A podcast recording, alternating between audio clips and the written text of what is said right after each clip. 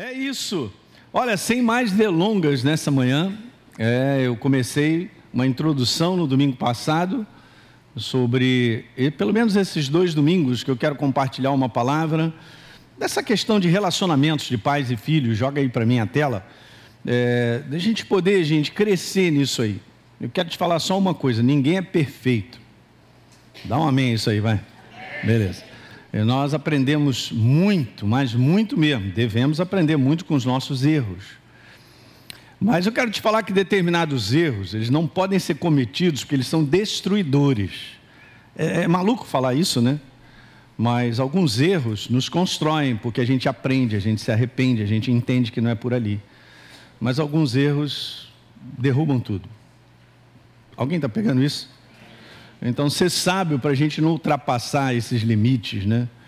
Eu sempre lembro do pastor Paulo Canuto, que está no livro dele, e, e essa é uma coisa que eu peguei, botei no meu coração, que ele falou que nós podemos caminhar em três campos, e é muito perigoso. Ele falou, só existem esses três. É, isso é uma, palavras que Jesus compartilhou com ele lá no tempo passado, quando Jesus estava aparecendo para ele direto, né, e compartilhando coisas. Ele disse que o homem ele pode caminhar num campo chamado tolerância. Depois você pode anotar aí, muito legal. Tolerância é aquele campo onde você erra, mas você reconhece, se arrepende e entra de novo no caminho, que é o que nós devemos caminhar. Ninguém, ninguém é perfeito e a gente vai crescendo. Mas também tem um outro campo, né? É o campo do limite. É um campo que a gente é meio resistente, sabe? É aquele campo da cabeça dura. Não, não vou perguntar se alguém tem cabeça dura aí, não você é cabeçudo e tal, fica. É esse campo do limite.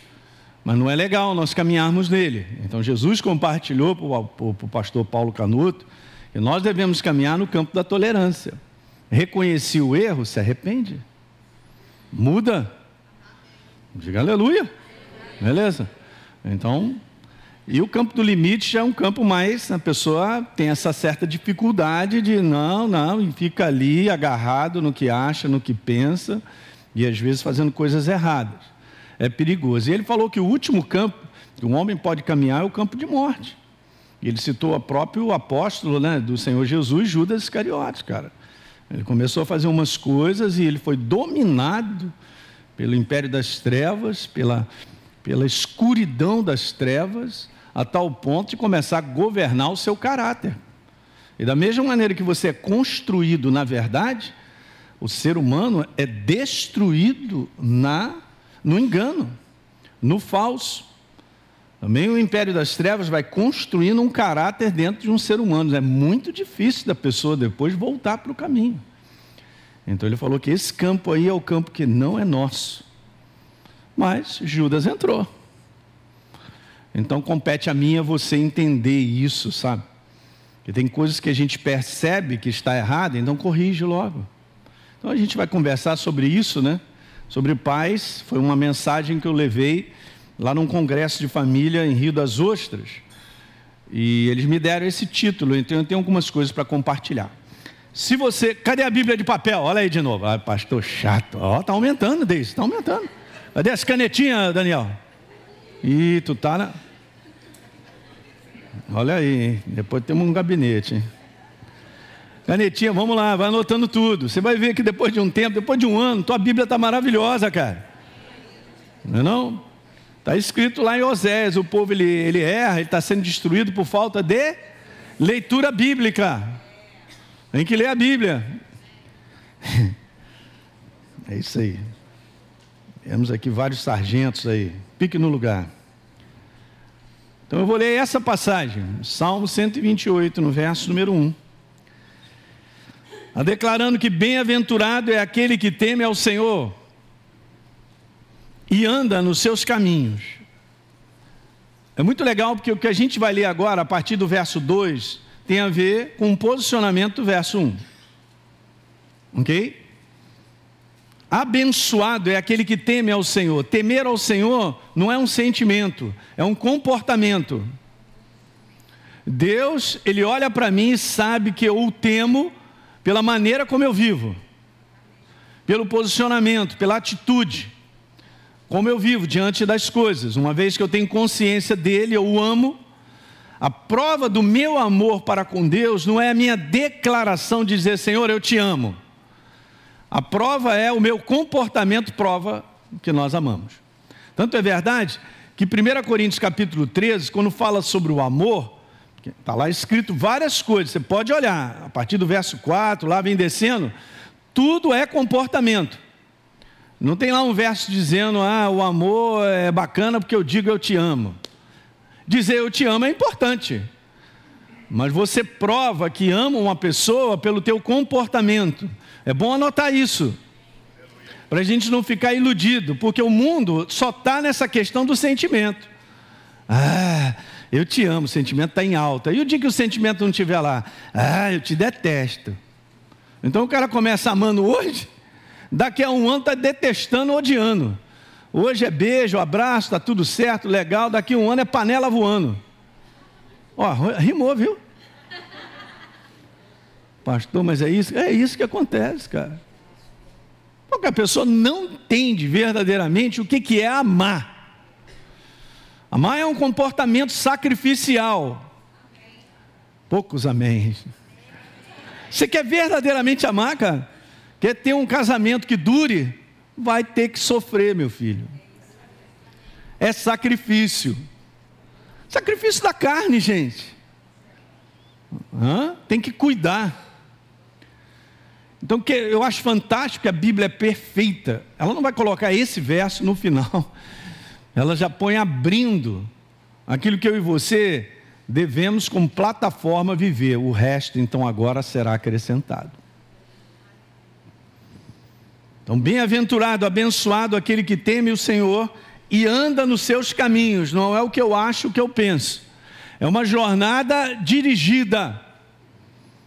É uma jornada debaixo do governo, da inspiração de Deus em todas as áreas. Pastor, nós podemos viver isso? Podemos. Se você não está entendendo muito essa minha linguagem, cara, vem fazer escola arte, você tem que aprender, porque são fundamentos da obra da cruz. Ser guiados, dirigidos pelo Espírito de Deus através da palavra. No momento que eu vivo de dificuldade dentro da minha casa, o Espírito Santo tem algo a te falar. E você tem que pegar o que ele está te falando e executar, porque ele está te dirigindo. É numa plataforma que ele me dirige, que ele aponta, que ele mostra. É que nós temos que caminhar. Fantástica essa passagem, fantástica. Está tudo aí, ó. Verso primeiro. No verso segundo, você então comerá do fruto do seu trabalho. Você será feliz e tudo te irá bem com você. É óbvio, gente, que não está falando sobre a ausência de problemas, de situações que nós vamos viver. Falando sobre a esposa, sua esposa no interior da casa será como uma videira frutífera. Que bacana, hein? Seus filhos serão como rebentos da oliveira ao redor da sua mesa. Hum? E aí, no verso 4, termina dizendo assim: Eis como será abençoado o homem o quê? Que teme ao Senhor que vive um comportamento que ele pede. Isso aí são promessas tremendas, gente. Nós temos que tomar posse. Mas deixa eu continuar. O pessoal que está me assistindo aí de manhã, a gente até está gravando um pouquinho mais fechado. Eu quero mandar essa mensagem lá para as nossas igrejas, para elas assistirem também, o pessoal de lá. Então eu quero falar que quando a gente lê essa passagem, se a gente não tiver um cuidado, em ver pela ótica de Deus, a gente pode concluir humanamente falando que a realidade dessa passagem, pastor, isso aí é uma utopia, isso aí não existe. Porque o que nós estamos vivendo hoje, dias de famílias disfuncionais, cara, na minha época dizia assim, não está no gibi. Mas o que está acontecendo com o ser humano, cara, para provocar uma tamanha disfunção nos dias de hoje? Bom, eu não preciso falar nem do mundo, porque eu também era do mundo, cara. No mundo não tem luz, cara, tem trevas. Mas isso tem invadido a igreja. Então, de uma certa maneira, a igreja está contaminada com algumas práticas, alguns comportamentos, que tudo tem a ver com a maneira de pensar. Então, vamos dizer dessa maneira. Eu tenho visto que a igreja está contaminada, uma boa parte, contaminada com uma maneira de pensar que é igual ao do mundo, vai quebrar. Vai quebrar. Vai quebrar. Você entende? Tudo na nossa vida parte, eu tô, estou preparando uma nova série de mensagens, daqui a um tempo a gente vai fazer, sobre o homem interior, esse ser espiritual, vivo que sou eu e você, pensante. Nós fomos criados a mesma classe de Deus, filhos dele, seres espirituais, pensantes. Deus falou: Eu que sei que pensamentos eu tenho. Ó.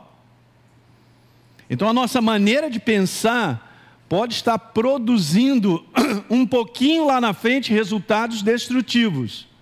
Eu não estou percebendo de repente hoje, na minha maneira de pensar, que aquilo ali não vai acabar mal, mas eu não estou percebendo. É isso é perigoso. Você tem e eu também nós temos que rapidamente identificar certas maneiras de pensar e cortar logo. Quando dá para arrancar. É, pastor, eu não estou pegando. A época não está pegando, porque a gente precisa do Espírito Santo, da sensibilidade dele para reconhecer: uau, eu estou pensando errado a respeito da minha esposa. Eu estou pensando errado a respeito do meu marido, dos meus filhos. Porque o inferno, ele trabalha tenazmente, gente, assim, ó, de maneira intensa para destruir a sua casa. Eu quero que isso fique bem claro para todos nós aqui. A intenção dele não é destruir o mundo, porque o mundo já está na mão do maligno. O mundo inteiro jaz no maligno, não é isso que diz lá, 1 João 5? Está imerso, debaixo de uma maneira errada de pensar que destrói. Mas então ele está olhando para você com aquela ponto .50, mandando bala para acabar com a tua casa. É, para você ficar com os olhos desse tamanho mesmo. Então a gente tem que entender que nós vivemos no mundo do espírito. Esse mundo natural é apenas um cerceamento, né, vamos dizer assim, daquilo que é a verdade. A verdade é o mundo do espírito. Então há um trabalho das trevas sendo feito hoje, amanhã, depois, até o final, para destruir a tua casa. Está pegando isso, gente? Vamos lá, a gente tem que ser sério. Para a gente poder enxergar e, e, e ver a operação das trevas. Então não podemos permitir a gente ser embalado na maneira como o mundo pensa sobre relacionamento. Do jeito que está, é só destruição. E isso é bíblico, porque está escrito que vai piorar. Você lê 2 Timóteo, no capítulo 3, falando sobre o fim dos tempos, o homem teria um comportamento que esse seria o tempo ruim de nós vivemos e está piorando. O tempo ruim não é em relação a coisas e situações do lado de fora, mas é o comportamento do homem. Está ficando tão ruim que as pessoas não estão construindo mais verdadeiros relacionamentos que edifiquem. E nós estamos debaixo do pensamento de Deus, diga aleluia. O pensamento de Deus é perfeito e vai gerar construção para tudo quanto é lado. Quantos amam a palavra de Deus? Nós temos que amar ao ponto de praticá-la, porque esse é o verdadeiro amor. Eu estava ontem e estou pintando aqui o Salmo 119, né? Um salmo bem pequeno, bem tranquilo para você ler, viu, Vitor? Vou dar essa para você, para você ler na hora do almoço. Você pega a tua mãe, né, o teu pai lá. Olha, gente, eu estou querendo ler o salmo antes da gente se alimentar. A comida já está ali na frente, aquela picanha né? E você vai, eu quero ler o Salmo 119, vocês me permitem? E o teu pai vai falar, tá bom. Tá bom? Salmo 119. É um salmo poderoso, só glorificando e enaltecendo a palavra. Por várias vezes o salmista diz: Vivifica-me segundo a tua palavra. Não me desviarei dos teus mandamentos, porque os teus mandamentos eu amo. Eu medito no. Que, que é isso? Não tem autoria, mas eu sei no meu espírito que é de Davi. O jeitão dele falar, hum, é ele mesmo, é um menino. Impressionante. Ok? Então deixa eu mandar essa aí para vocês nessa manhã. Podemos olhar os problemas que enfrentamos hoje e nos sentir, é um sentimento, tá bom? Não ponha crédito muito no seu sentimento, não, tá? Porque a nossa maneira de andar é por fé, crendo no que Deus escreveu. Então, saiba lidar com os sentimentos. Eu e você podemos nos sentir distante dessa realidade do salmo que nós lemos.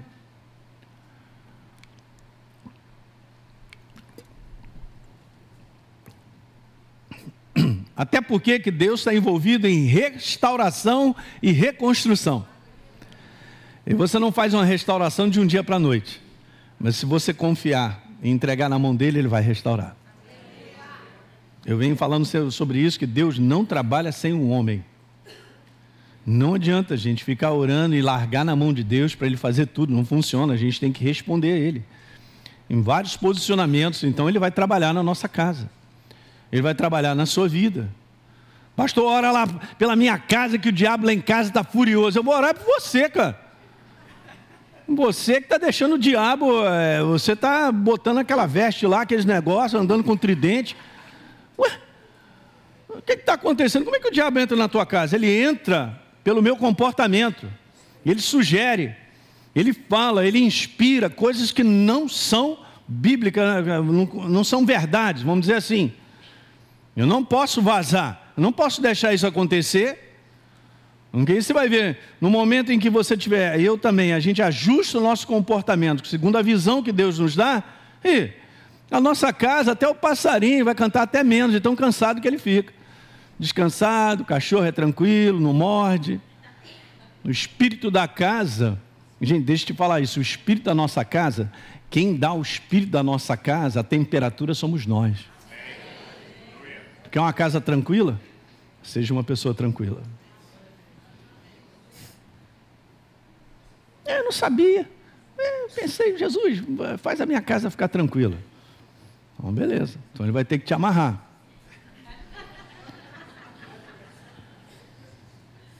Estou falando, gente, que todos nós estamos crescendo. Quando você percebe que você está com um comportamento errado, muda ontem. Mas tem que quebrar o orgulho. Está disposto? Os orgulhosos serão abatidos, provérbios mas aqueles que se humilham serão exaltados. Isso é coração. No momento então que a gente joga o orgulho para fora e a gente se humilha, tudo conserta. Então é com base no espírito vivo, seguindo a inspiração da verdade, não é com base na minha carnalidade. Não é com base eu dizer assim, ah, não, aqui quem manda sou eu, eu penso dessa maneira, tem que ser assim. Não vai dar certo. Não vamos a lugar nenhum assim. Não vamos construir um relacionamento durável, uma casa segura para os nossos filhos. Diga amém.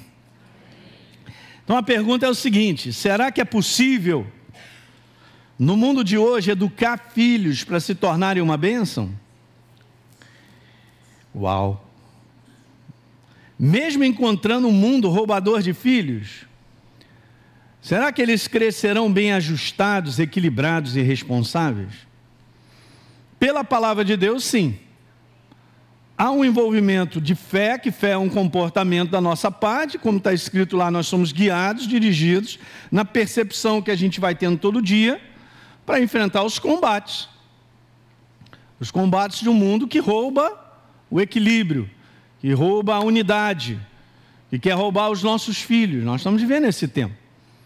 Os pais hoje já estão com, meu Deus, como é que eu vou mandar os meus filhos para o colégio? O negócio está feio.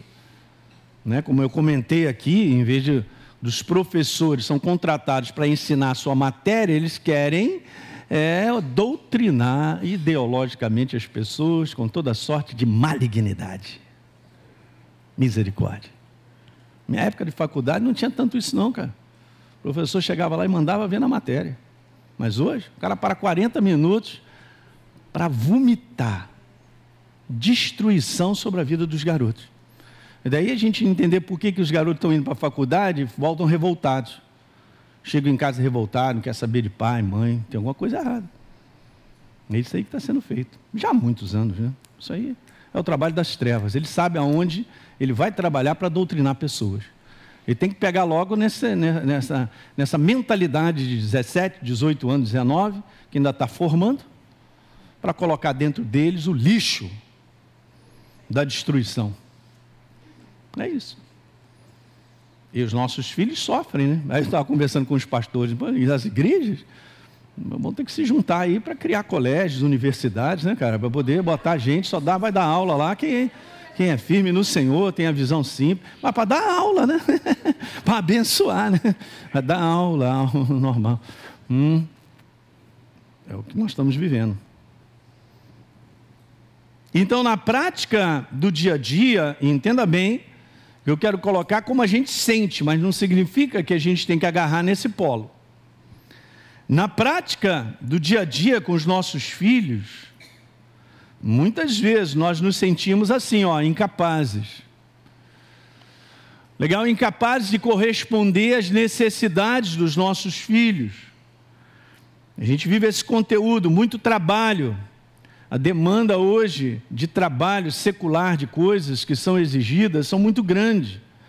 Em determinadas empresas hoje, cara, se você tiver só o trabalho, é bom para você. Porque se você tiver família, você é um próximo candidato a ser despedido. Alguém está ouvindo o que eu falei? Uhum. Escolhe. Você quer família ou trabalho? Uau! Caramba, gente, que plataforma demoníaca, não é não? Destruidora. Mas é assim. Então a pessoa tem que ter sabedoria. Espírito Santo, me ajuda aí. né? Me guarda. Mas eu não tiro o meu coração da minha família. Eu não vou deixar ser completamente roubado por causa da demanda de trabalho e da exigência dos empregos hoje, né? É óbvio que a gente tem que trabalhar. Alguém me entendeu, né? Quem trabalha não come, está na Bíblia, hein? Importante entender isso também. Então, muitas vezes isso aí é um sentimento, é uma e passa por isso. Né? Quantos não são aqueles aqui que estão no nosso meio, que o bebê nasceu, ah, beleza, quatro meses já está na creche. Você vê aquele bebezinho para a creche porque eu tenho que trabalhar. Ei, Deus, passando por essa, hein? meu Deus. Falei, Jesus, tem misericórdia, ajuda e tal. Hum? É isso aí. Dói no coração, não dói? Pois é, mas aí Jesus, eu jogo para cima, toma conta, protege, vamos lá. Mas aí a gente tem que fazer um trabalho extra com os nossos filhos, né? Porque veja, muito tempo no colégio aprende tudo quanto é coisa boa, eles saem educados do colégio, né? A boca limpa, que é uma maravilha, né? Só, mamãe, eu te amo. Olha, mas isso é é, é, é muito bom e tal, não sai um palavrão, nada disso e tal. A gente pega os nossos filhos, lá um moleque tem três anos, sai um negócio, que marimbondo é esse? Ué, onde você pegou esse marimbondo? Pior é quando eles dizem assim, meu papai fala em casa. Ai. Hein? Seu papai fala o quê, meu filho? Fala comigo. Olha, as crianças são meus amigos aí. Todo mundo sabe que as crianças vêm aqui, me dão um abraço, pegam na minha perna, eu vou comer. Como é que está seu pai? Conta para mim tudo. Conta para conta para Daisy ali, vá lá. É. Muitas vezes a gente se sente impotente, né? Em reverter o fascínio da atração do mundo sobre os nossos filhos. Uau! É isso. Eles gostam das coisas novas, nem sempre são saudáveis, né? Quantas vezes a gente vai ter que dizer não para os nossos filhos? Fala aí. Porque se eu não disser não, eu vou criar um monstro. Hã? Um tirano rex. Meu Deus! Que menino é esse? É um menino que não foi disciplinado. A palavra disciplina não é uma palavra que tem a ver com tortura. A palavra disciplina é você educar com amor. É educar para a vida. Isso está no original. Ué, educar para a vida é dizer não. Muitas vezes. Não, mas uh, você lembra quando você era pequeno, teu pai disse não e você não entendeu? Aí ficou uma semana de cara fechada para a mamãe e para o papai? Não pense que isso não dói no coração do papai e da mamãe, porque dói. Mas ele sabe o que é melhor para você e para mim. Graças a Deus pela minha mamãe. Danada ela. Me ajudou muito. ela está com Jesus. Então isso aí faz parte da gente lidar com o fascínio, a atração do mundo. Outra coisa, e muitas vezes na prática, a gente convive com esse sentimento, sentimento de estar receoso e incerto sobre o futuro deles. Ainda mais nos dias que nós estamos vivendo. Isso, eu só quero te dizer que são as avalanches, né? E são as ondas que vêm sobre nós. Não significa que a gente vai ser submergido por elas. Amém. Eu costumo dizer que a gente tem que aprender a furar onda. Lembra daquele tempo que você ia, pegava um jacaré lá na Barra da Tijuca? Rapaz, ninguém mais lembra desse tempo. Não é não? Tu lembra, né, cara? A gente botava um pezinho de pato só e só vinha. Nossa.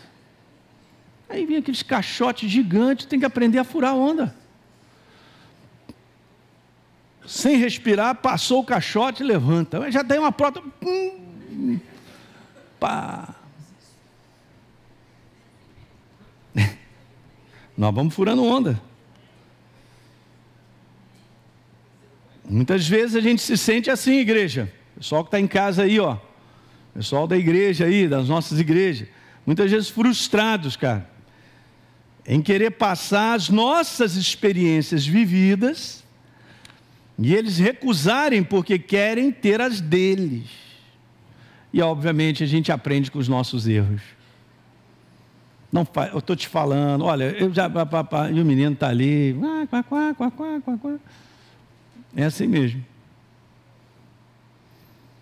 Se a gente pudesse, entrava dentro deles, para que eles pudessem ser despertos, mas o grau de imaturidade não permite, gente. Hoje eu entendo bem isso, né? Quando meu pai falava coisas, a gente vai para a maturidade, a gente fala, meu pai tinha razão. Né? Meu pai sempre falava isso para mim, Aline, você tem que ter paciência. Agora ele fala isso para um garoto, ter paciência, cara. Não vai dar certo. Mas a gente vai aprendendo. Então você vê o resultado de muitas palavras que são nossas sendo colocadas, apesar deles não compreenderem, eu quero te falar que eles são um depósito de semente. Se você tem sementes boas, você vai botar no coração deles. E ele vai lembrar: meu pai falou isso. O Luiz me falou isso. Meu pai falou isso. Tal. Isso aí que a gente precisa, cara. Precisamos semear. E saber, ter sensibilidade e lidar com os vários momentos. Né? A gente ainda vai conversar um pouquinho mais para frente. Então, apesar de tudo isso, gente, ser uma realidade de sentimento, em razão daquilo que a gente passa, a Bíblia diz que os nossos filhos são uma bênção. Pastor, na verdade eu estou sentindo que eles são uma peste, mas, mas se a Bíblia diz que é uma bênção, quem sou eu para dizer que é peste? Exatamente.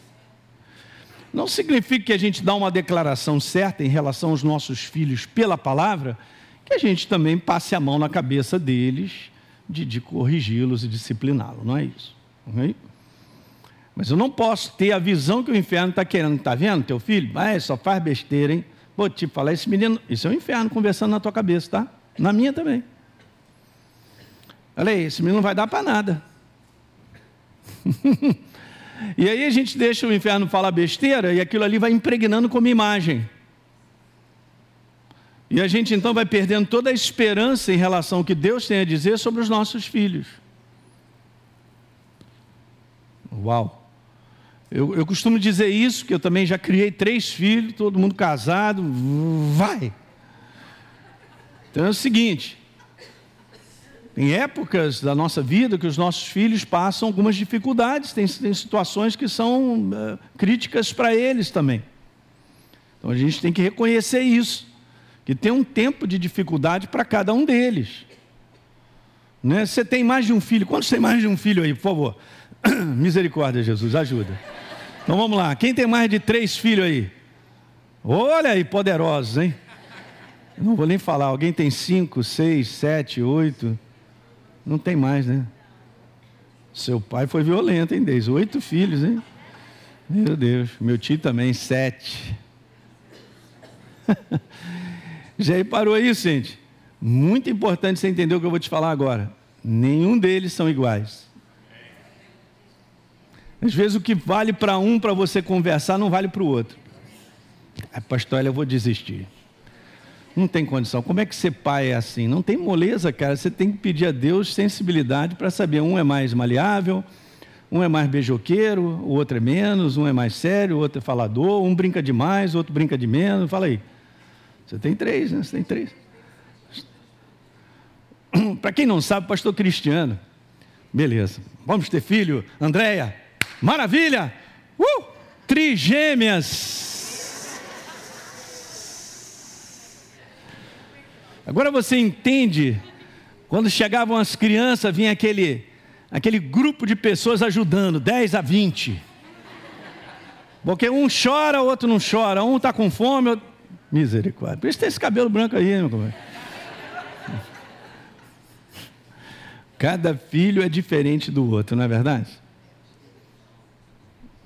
Outra coisa, vou mandar uma aqui que depois a gente vai falar, mas vou falar essa, hein? Vai, segura aí no teu coração legal. Por favor, é, identificação é algo natural, mas você não pode mostrar preferências. Ah, com essa você tem que. Oh, Jesus. Porque as coisas são percebidas sem serem faladas. Ok? Isso pode ser um processo muito prejudicial. Eu vou ler esse salmo aqui, eu vou falar mais um pouquinho, a gente vai encerrar por hoje, vamos continuar no outro domingo, que eu tenho dez coisas para te falar importantes. No Salmo 127 está escrito assim: se o Senhor não edificar a casa, em vão trabalhos que edificam.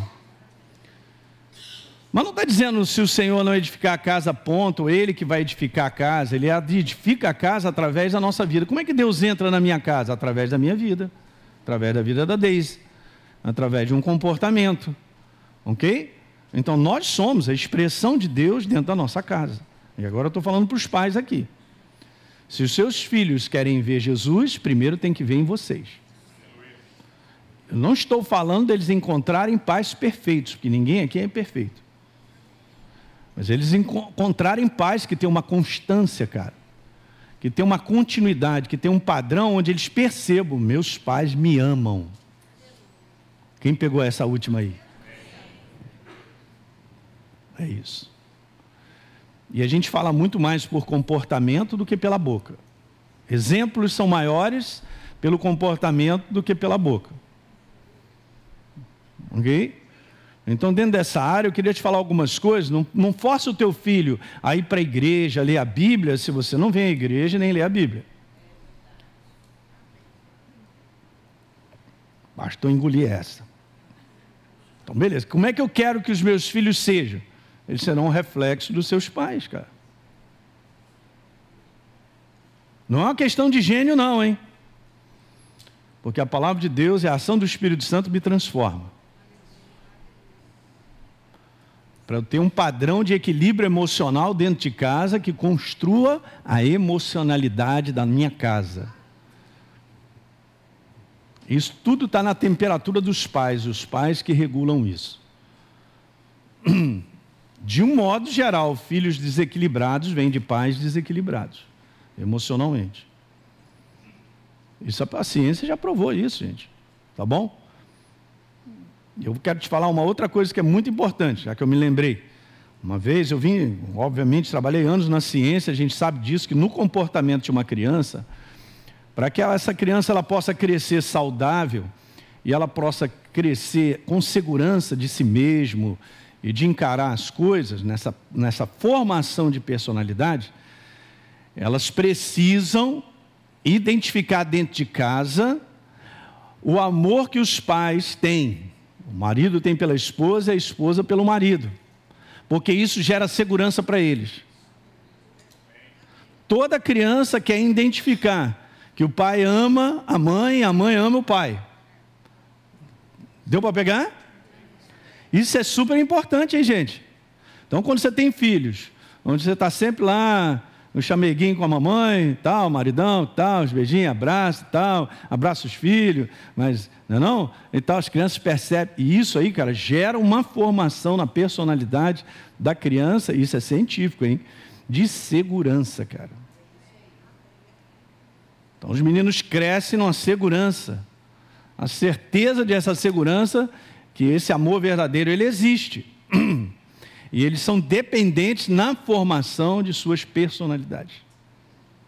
E, ah, pastor, eu não sou beijoqueiro, então passa a ser. Pô. Ah, de vez em quando eles sabem que me amam. Não, fala todo dia. Beleza e tal, vai lá, dá um beijo na esposa, vice-versa, mas não sou assim pegajoso. Rapaz, sai dessa, rapaz. Não é pegajoso. Na hora do bombom, no negócio. Lá tu não é pegajoso, não. Lá tu pega mesmo, né, galera? Na frente das crianças e tal, aquele comportamento que precisa. Como é que é? Olha aí, hein? Não tenho mais nada a dizer nessa manhã, igreja. Hum, desse jeito, hein? É porque o homem tem esse lado bicho mesmo, né, gente? É assim mesmo, as mulheres sabem disso. O homem é meio bicho. Mas também o homem tem que, né? Abraço, um beijo, legal, tranquilo, te amo, love you, sou amante, como é que é e tal. Você tem que rolar dentro de casa. Cara, se você estiver cheio do Espírito Santo e da presença de Deus, você é um love you todo dia. Estou falando. Que é isso que ele faz conosco. Aí, Deus falando conosco. Love you, hein? Love you so much. Uhul. Ah, pastor, mas não dá. Essa vida é cheia de problema. É, eu vou te falar, o que entra na minha cabeça, eu chego em casa já estourado e tal. Tem que mudar, cara. Tem que mudar. Porque a gente só tem um tempo para ter com os nossos filhos. E se nesse tempo que eu tenho eu não ganho eles, na amizade. Não vai ser na genética que vai manter essa relação. Você ouviu o que eu falei? Hoje o que a gente mais vê é filhos odiando seus pais. É, genética. Hum. Deu para pegar isso? Vamos ficar de pé. Aleluia. Muito bem. Você que assistiu esse vídeo, e foi gerado fé no teu coração, eu simplesmente quero fazer um convite para que você receba a Jesus como Senhor e Salvador. É muito simples, basta apenas você abrir o teu coração sem reservas, acreditando nessa obra feita na cruz do Calvário, onde Deus liberou o perdão dos nossos pecados, para que a gente possa ser transformado numa nova pessoa por dentro. Então, simplesmente, abre o teu coração e, em sinceridade, Repita comigo essa oração. Diga assim comigo: Senhor, eu entrego a minha vida em tuas mãos nesse exato momento. Com toda a sinceridade do meu coração, me abro para receber a Jesus como Senhor e Salvador da minha vida. Escreve meu nome no livro da vida. Cancela o meu passado porque não te conhecia. Mas a partir de hoje, eu vou andar contigo todos os dias da minha vida. Amém. É simples, é dessa maneira. E agora eu só convido a você continuar firme nessa jornada do todo dia, caminhando com Deus até o final. Um grande abraço.